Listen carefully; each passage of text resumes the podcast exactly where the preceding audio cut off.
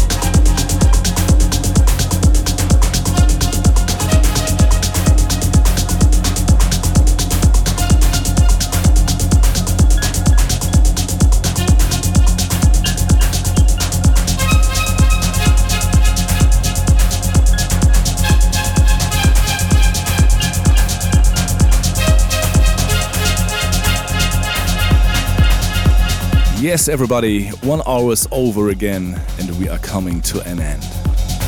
That was Kaiserdisco in the Mix, recorded live at the Makalali Beach Club in Varna in Bulgaria, and we hope you enjoyed it. We want to say thanks for listening and hope you're gonna tune in again next time. If you're interested in the latest news about us or the whole tour schedule, check out kaiserdisco.net or visit us on Facebook or Instagram. That's it for this time. We wish you a fantastic month. Once again, thanks for listening. And last but not least, we would really love to see you at one of our shows somewhere around the globe.